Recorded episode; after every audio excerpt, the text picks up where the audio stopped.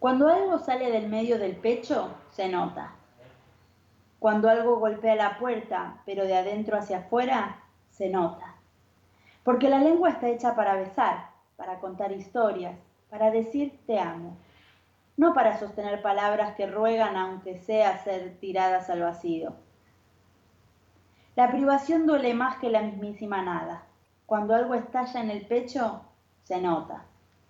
Pero cuando se habla con palabras muertas, se nota más. Quizá, con mucho esmero, podríamos disimular el amor que se nos sale por los ojos, pero la falta de amor no se puede ocultar jamás. La falta de amor se nota más que la tristeza de un pibe al que le pincharon la pelota. Entonces ahí sí, la dignidad se suicida, porque no hay nada más indigno que jugar a amar cuando no es cierto. Del libro Estrellada de Singololo.